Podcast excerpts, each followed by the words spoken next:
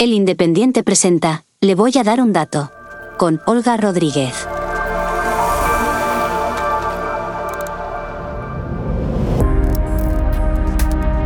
Bienvenido, le voy a dar un dato la deuda pública en España superará el 100% del Producto Interior Bruto durante los próximos dos años. Esto significa que la deuda que tiene el país es superior a lo que va a generar su economía en 2023 y también ocurrirá en 2024. En breve hablaremos con nuestra invitada de hoy sobre las implicaciones que tiene este dato y sobre todo quién va a tener que pagarlo, que es lo que más nos interesa. Pero antes, si has suscrito ya a este podcast, recuerden que estamos en sus plataformas favoritas y que tenemos un episodio cada semana.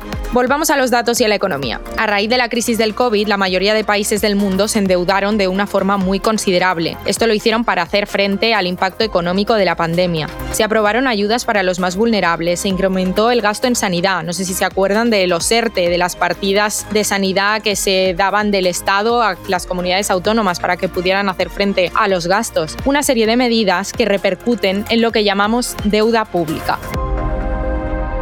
En este episodio contamos con Alicia Coronil, la economista jefe de Singular Bank, que nos va a ayudar a entender qué suponen estos niveles de deuda para un país. Bienvenida Alicia, gracias por sentarte con nosotros. Al contrario, gracias a ti Olga y al Independiente por contar conmigo e intentar lanzar un poquito de, luz. Pues efectivamente, como comentabas, pues este elevado de endeudamiento público que tenemos como país y que no es una anomalía solamente en España, eh, también es una circunstancia que afronta otros países, otras economías avanzadas, como puede ser Estados Unidos, Francia, también Italia y Grecia, pues se debe precisamente no solamente, como tú has comentado, a ese repunte del gasto público que fue necesario implementar para evitar mayores daños sobre la economía real, el tejido productivo durante los años de, de la pandemia. Para 2023 se espera que la deuda termine en el 108,1% del Producto Interior Bruto, pero el año que viene seguiríamos por encima de ese 100%, sería un 106,3. Estos son los cálculos que maneja el gobierno. Cuéntanos qué supone que esa deuda esté por encima de, lo que genera una economía, de que esté superando el, el PIB. Bueno, pues supone que cada vez vamos a destinar más dinero ¿no? de nuestros impuestos ¿no? en tener que hacer frente al pago de la deuda y también de un servicio de la deuda que se va a incrementar en este nuevo entorno de tipos de interés. ¿no? Y estamos viendo una corrección de las cifras de la deuda como porcentaje del PIB, pero en parte están explicado porque el PIB nominal ante la, la inflación que tenemos también ha repuntado, es decir, esta inflación también ayuda a amortiguar o reducir la cifra de, endeudamiento sobre el nivel del PIB. Pero lo que es una realidad es que eh, España como país no consigue reducir las necesidades de financiación que tienen mes a mes o año a año y eso es lo que está provocando pues que no consigamos un proceso de consolidación fiscal que nos permita reducir de forma acusada o, de forma progresiva y consistente esa senda de endeudamiento que va a lastrar el crecimiento económico, pero también me parece que va a lastrar algo que es vital en todo país, que es la capacidad de ahorro, de consumo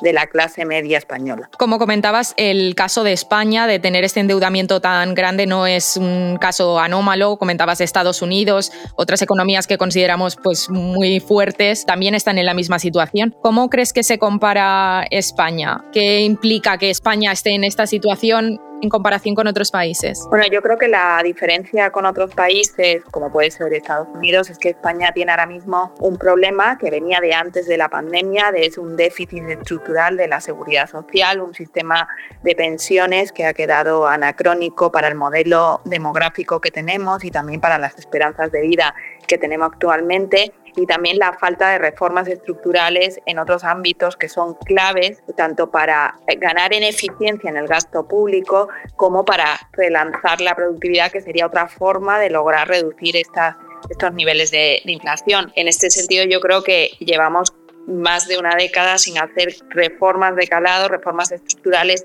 y lo único que ha hecho la pandemia ha sido si me lo permites, agudizar el problema ya de, deuda que teníamos, que ya estaba en el 95% antes de que estallara la pandemia, ¿no? Es decir, lo que ha hecho ha sido todavía agudizar un problema que ya teníamos anacrónico y que la mayor parte del déficit público se centra en ese déficit que presenta la Seguridad Social, pero también en el déficit de la Administración Central, cosa que no está ocurriendo en el conjunto de las comunidades autónomas o en los ayuntamientos que sí que presentaban un superávit presupuestario antes de la pandemia. Y esta deuda lleva acompañado otro problema, ¿no? que es, eh, los intereses que, paga España por la deuda y además en un entorno en el que el Banco Central Europeo pues, ha ido subiendo los tipos, aunque ahora estamos en una pausa, ¿es un problema que el coste de la deuda se haya encarecido? Es un problema, efectivamente, porque lo que está haciendo es que más dinero de los impuestos de los españoles, del tejido empresarial, también de, de las familias, se tenga que ir a pagar precisamente ese servicio de la deuda y no poder utilizar esos recursos en inversiones productivas, en mejorar la educación, en hacer frente a todos estos retos que tenemos como país, no solamente en clave interna, sino en clave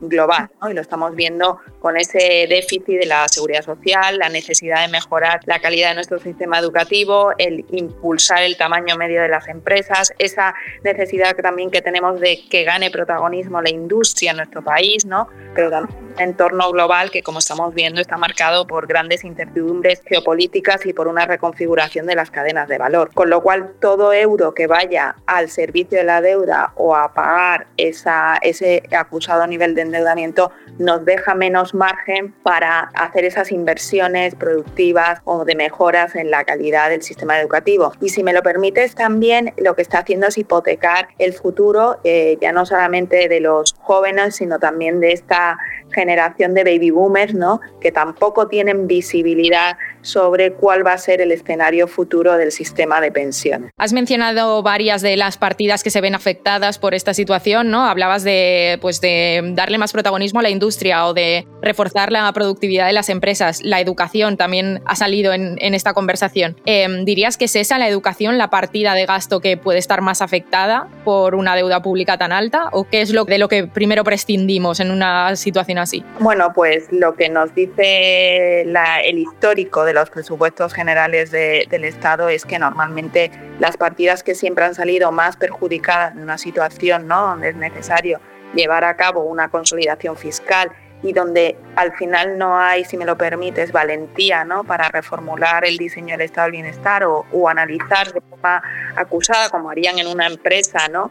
Eh, dónde están esos costes ¿no? que no son productivos y que a lo mejor se pueden reducir y ir destinándolo a otras partes del presupuesto para precisamente garantizar un crecimiento mucho más sostenible e integrador desde el punto de vista intergeneracional, pues al final lo que vemos es que siempre las más perjudicadas I más D, ¿no? Investigación y desarrollo, también educación, pero también la partida de infraestructuras públicas, ¿no? En una coyuntura estamos viendo que tenemos también que hacer una adaptación, ¿no? De nuestro eh, ante la transición energética, ¿no? Y la disrupción tecnológica, ¿no? Que también requiere una actualización de esas infraestructuras estratégicas, ¿no? Como país para también ganar en eficiencia y atraer empresas, ¿no? Y centros de producción de otros países del mundo. Cuando vemos los datos macro, ¿no? Y sobre todo viendo cómo ha sido la recuperación después de la pandemia, parece que la deuda es como lo que se resiste, ¿no? Comentabas que se ha agudizado este problema, que no es nuevo, pero sí que estamos viendo unos datos pues, que no habíamos visto antes. Sin embargo, en el caso del déficit, sí que hemos visto que se ha ido reduciendo pese a aumentar el gasto público. ¿Se puede seguir haciendo esto? ¿Podemos seguir reduciendo el déficit aprobando estas medidas que se han ido pues, poniendo en marcha en los últimos años? No, porque yo creo que aquí ha habido un efecto positivo en esta corrección del déficit que ha sido el fenómeno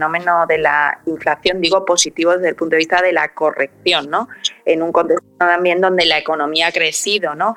Y con lo cual se ha impulsado la recaudación tributaria, ¿no? También en un contexto donde hemos visto que se ha aumentado la presión fiscal tanto a familias como empresas. Y esto a mí no me parece una vía de reducir el déficit de forma sostenible, porque hay que pensar qué va a ocurrir en el momento en el que España sufra una desaceleración de su crecimiento económico, que puede ocurrir digo, de cara a 2024, que esa, ese crecimiento se desacelere porque estamos viendo un contexto europeo complejo, ¿no? Con la situación de la crisis en Alemania, pero también el deterioro de la actividad en Italia y también esos problemas presupuestarios que tiene Italia o la debilidad también que muestra la actividad económica en Francia y todo esto en una coyuntura donde los datos de comercio internacional, pues los últimos no son muy positivos y lo que nos están marcando es una desaceleración también del comercio mundial, pues debido a China, la situación geopolítica, ahora con el conflicto o la guerra entre Israel y Hamas, ¿no? Ucrania, ahí, con lo cual al final eh, no podemos solamente basar nuestra senda de consolidación en aumentar la presión fiscal o aumentar la recaudación. Y yo creo que es uno de los riesgos que se otean en la próxima legislatura. ¿no? Eso no es una forma de consolidar el déficit porque al final lo que estás haciendo es erosionar la capacidad de inversión, de creación de empleo de las empresas y también la capacidad de los, de los, hogares, perdón, no solamente para consumir, sino también para ahorrar, que es una clave también de la inversión de un país. ¿no? Entonces, no es una senda sostenible estas cifras de déficit cuando uno ve lo que está ocurriendo en términos de necesidades de financiación, ¿no? en términos de volumen, ¿no?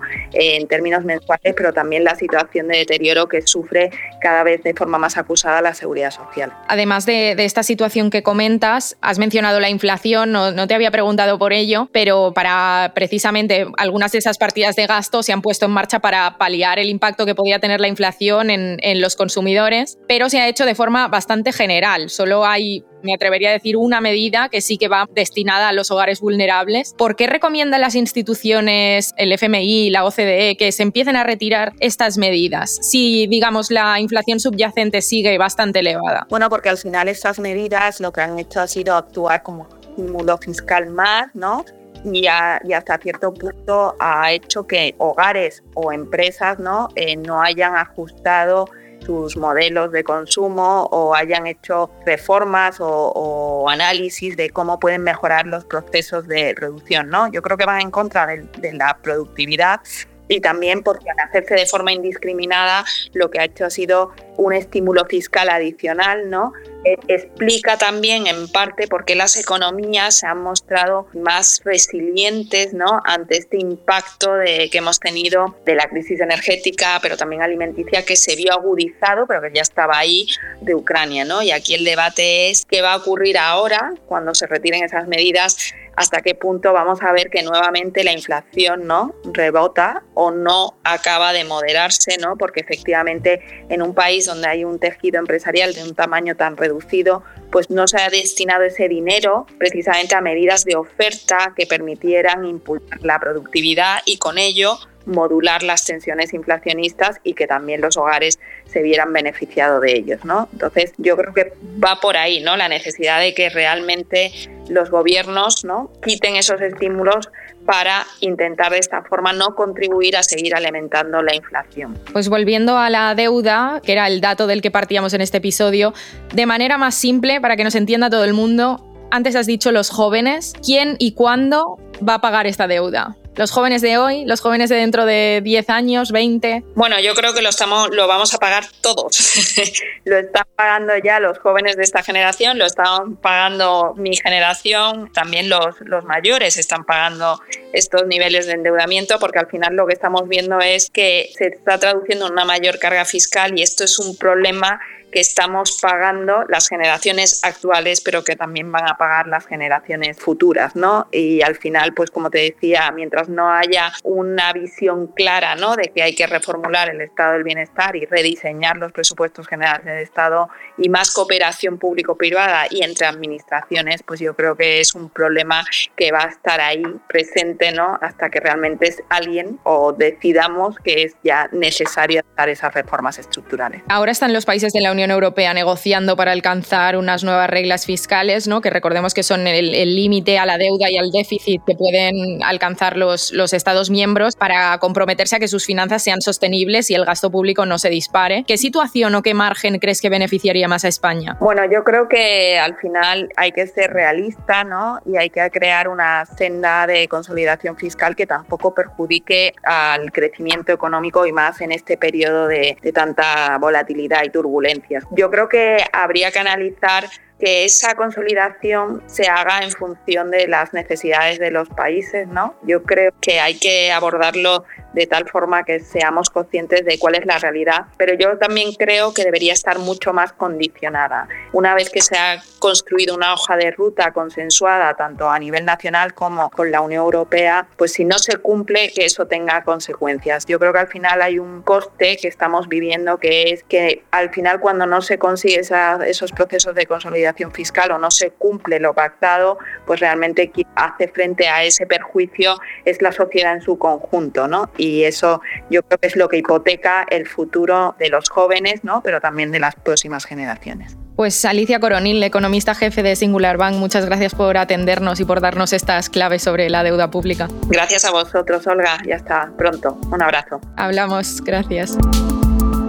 Pues sí, aunque hablemos de deuda pública como algo que tendremos que pagar en el futuro, resulta que la gestión de las finanzas actuales de un país tiene impacto sobre el presupuesto que tendremos en las próximas décadas. Así nos lo ha contado nuestra invitada de este episodio. En el próximo vamos a hablar de turismo, de hacer la maleta, quién nos visita, quién viene a España a conocer nuestro país, cómo han cambiado los hoteles desde la pandemia. No se lo pierdan. Hasta la próxima. Hasta aquí, le voy a dar un dato con Olga Rodríguez. Programa producido por adio.fm.